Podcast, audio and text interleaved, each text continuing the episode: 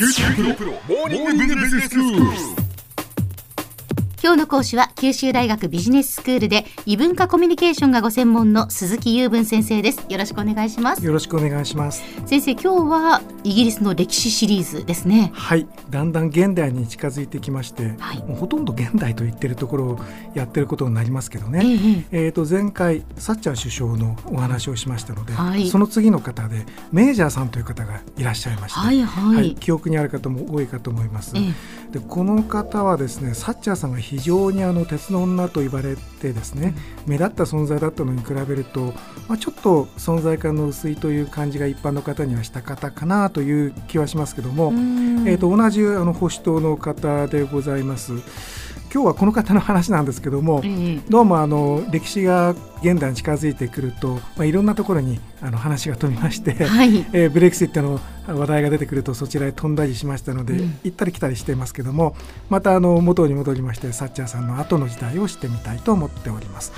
でサッチャーさんですけど簡単にあの振り返ってみると先ほど鉄の女と言われたという話ですけど1979年から90年まで、まあ、仕掛け、えー、12年間日本に比べるとかなり長い在職期間だと思いますけれども、ね、えーこれはあの結局第二次世界大戦の後でですね、うん、まあその世界のナンバーワンの座をアメリカに譲ってしまってまあ悠々自適という言い方は変ですけどもあの自分の国民の生活の方に舵を切って、まあ、労働党の政権がある程度続いて、まあ、福祉政策に力を入れて企業の国有化などをしてた時代があったわけですけど、それをサッチャー首相があの小さな政府でもっと効率よくと言って、まあ、福祉もあるところはばっさりという形で思い切った政策をとって、まあ、新自由主義っていう名前のもとでいろいろと立て直しを図ったわけですねイギリスの経済の、はいはい、まあ、それである程度あの成功しましたので、うん、えー、非常に長続きをした政権だったわけなんですけれども最後はですね人頭税というこれは僕はもう悪乗りだと思いますけどね、はい、人が1人いればその人数の分だけ税金を出せというなんかいつの時代のことと勘違いしているのかというような税金の取り方を考え出してそれが非常に評判が悪かったという話をしたと思います。えーえー、でそれでまあやめてしまったわけですね。うんでその後を継いだメジャーさんっていう方ですけどこの方はまあ根っからのあの報酬党員でありまして若い時からあの政治活動はしてた方ですけれども、うん、まあいわゆるそのエリート街道まっしぐらという人よりは叩き上げてきたというタイプの方ですね。うんうん、で見た感じもあの姿形が想像できる方は、まあ、サッチャー首相に比べるとと言ったら申し訳ないんですが、まあ、少し柔和な感じのする方ですよね。あのまあいいおじいさんという、あるいはおじさんかな、はい、という感じの方で眼鏡をかけて、まあ、理知的な感じの人なんですけども、この方はですねえーと、当選した時にまあぶっちぎりで保守党の党首になったということでもないんですね、うんうん、先ほどのそのサッチャー首相が人頭税で人気を失ってしまって、うん、まあそれのおかげでなんかあれよあれよという間に当選しましたというようなところがあるんですね。まあ、その後彼は1990年から97年まで在職してますので、うん、まあ、そんなに短くはないんですけどもそうですよね、はい、これがもっったのはやっぱりそのサッチャー首相と違って、まあ、皆さんに礼儀正しく振る舞ってというのかですね、あの八方美人的なところがあったところが功を奏したのだろうなという気はしますが、うん、えーと、彼がじゃあその在期間の間にどういうことをやってたかっていうことを見ると実はあまり目立ったものがなくて、うん、一つだけあのメンションするとすればいわゆるその EU の発足に関わったということなんですね。そのタイミングなんですね。そのタイミングなんですよ。あのこの人はですねヨーロッパに着くのかアメリカに着くのかどっちだと言われてもまあ、どちらだとまああまり明言しなかったんですね。アメリカとはアメリカとの関係を一方では保ちヨーロッパは EU という形でそちらにも軸足を置いたという形なんですね。でサッチャーの時代っていうのはどちらかというとアメリカとの協調路線の方に舵を切っていたわけなんですよ、はい、イギリスはイギリスで独自の大きな国ですわよっていうことですよね。ところがメジャーさんは EU の方にも軸足を置いて。で最近そのまだ亡くなってないんですよこの人はね、はい、まだ若い方なんで。でこの方はブレクシットに対しては残留派なんです。もちろんその EU を作った時の張本人でもありますから当然あのそういうことにはなるわけ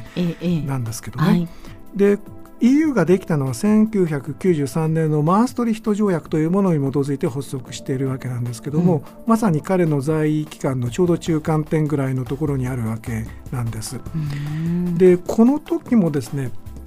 大揺れでしてあの保守党が賛成派と反対派にあの分かれておりまして、えー、マーストリヒト条約の批准に対しても非常にその保守党の中から造反者がだいぶ出たと。いうことで大揺れだったわけですね。じゃあそもそもその EU に加わる時からそうなんですよ実はそういう状況だったんですね。それを今コメントしてほしかったんですよね。その通りなんですよ。なので今保守党がそのブレクシット賛成だ反対だってぐちゃぐちゃ揉めるのはもともとそういう素地があるわけなんですね。はい、でそのタイミングがやってきたから吹き出してきたというところがあるわけなんです。えーえーはい、ですからこの後はどうなるのでしょうかねというところですね。さてメジャーさん結局その EU にまあ軸足を置いたんですけども、まあ、先ほど言ったようにアメリカにも軸足は置かないことはなかったんですが、ええ、そのサッチャーほどではなくて、うん、当時はですねアメリカとの軍事的な関係などもまあつかず離れずというところでね、アメリカのクリントン大統領が戦争をしていた時も明確にあの一緒にやるあるいはもう見放すとどちらも取らなかったという、まあ、中間政策だったんですね。でこれが実は最後は結局のところですね自分の勢いが衰え出すと、うん左右両派のどちらからも愛想をつかされるという、まあ、形になって板挟みになるんですね。どっちなのはっきりしなさいよっていうことになるわけですね。でそういう形で追い込まれていくという形で勢いを失っていったということになるわけなんです。そこで玉乗りといいますかそのそこで大胆な党内改革をしてのし上がってこようとしたのがその次に来る労働党政権なんですね。えー、と最後に一つだけですが、PFI というのがありましてですね、うん、Private Finance Initiative というやつの略なんですけど民間資金活用というやつで旧大でもよく使っているんですけど公共財を、えー、と民間の資金で作るというやつ。これの元祖だったんですね彼が、えそのことで覚えておかれるといいかと思います。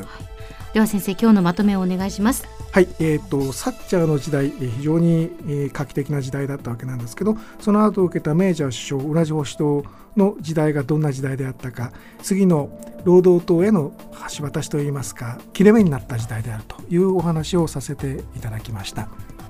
今日の講師は九州大学ビジネススクールで異文化コミュニケーションがご専門の鈴木雄文先生でした。どうもありがとうございました。ありがとうございました。